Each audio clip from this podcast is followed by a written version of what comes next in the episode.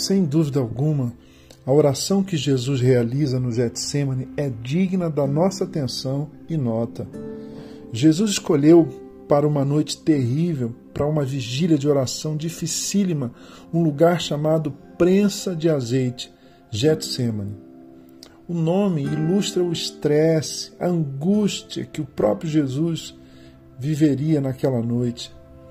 O seu sofrimento emocional é tão intenso, é tão somatizado, repercute tanto no seu corpo que o Lucas narra a transformação do seu suor em sangue.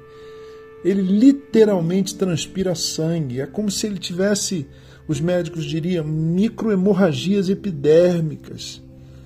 Lucas 22, 41 a 44 descreve esse fenômeno raro, mas possível, totalmente possível. Então, três vezes ele ora dizendo: Seja feita a tua vontade, Pai. Seja feita a tua vontade, Pai. Seja feita a tua vontade, Pai. Mateus 26, 36 a 44. Logo ele meus queridos e minhas queridas, meus irmãos e minhas irmãs. Logo ele que há pouco ressuscitara, há pouco tempo havia ressuscitado seu amigo Lázaro, agora se recusa a evitar uma morte tão terrível e cruel. Ah, ah, como o coração de Jesus estava angustiado naquela noite tão escura, tão medonha, tão pavorosa. Ele que curara cegos, que fizera paralíticos andar, que ressuscitara mortos, ele que poderia fazer num estalar de dedos os seus detratores, os seus inimigos, os seus carrascos virarem pó, ele que até poderia desaparecer, subir ao céu, retornar aos céus, ele, o Criador do universo encarnado, humildemente se submete à vontade redentora de Deus, à vontade salvífica, remidora de Deus e abraça um sofrimento que no final das contas nos curaria, nos salvaria, nos libertaria. O que essa noite inesquecível de oração no Getsemane tem a nos ensinar? Tanto, não é mesmo? Tanto. Por exemplo, o Getsemane, a oração de Jesus no Getsemane, no Getsemane nos ensina que o nosso amor não nos deixa livres.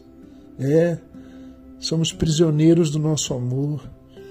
Pelo contrário, ao invés de livres, ao invés do conforto que o individualismo promete, o amor que de uma forma bendita nos aprisiona, nos leva a enfrentar sofrimentos que redimem, a exemplo do Cristo. O que nos mantém firmes no propósito que Deus tem para nós é, sem dúvida alguma, a oração. O que nos mantém firmes nos propósitos redentores do amor é a oração. Essa oração que Jesus fez e que nós devemos fazer também. Seja feita a tua vontade, Pai. Seja feita a tua vontade, Pai. Ah, Pai, seja feita a tua vontade vontade.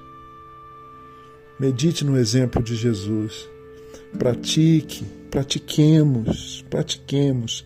Deixa-me estar incluído nessa exortação. Vamos praticar a oração de Jesus. Seja feita a tua vontade, Pai. Eu sou Gerson Borges e essa é a meditação do dia.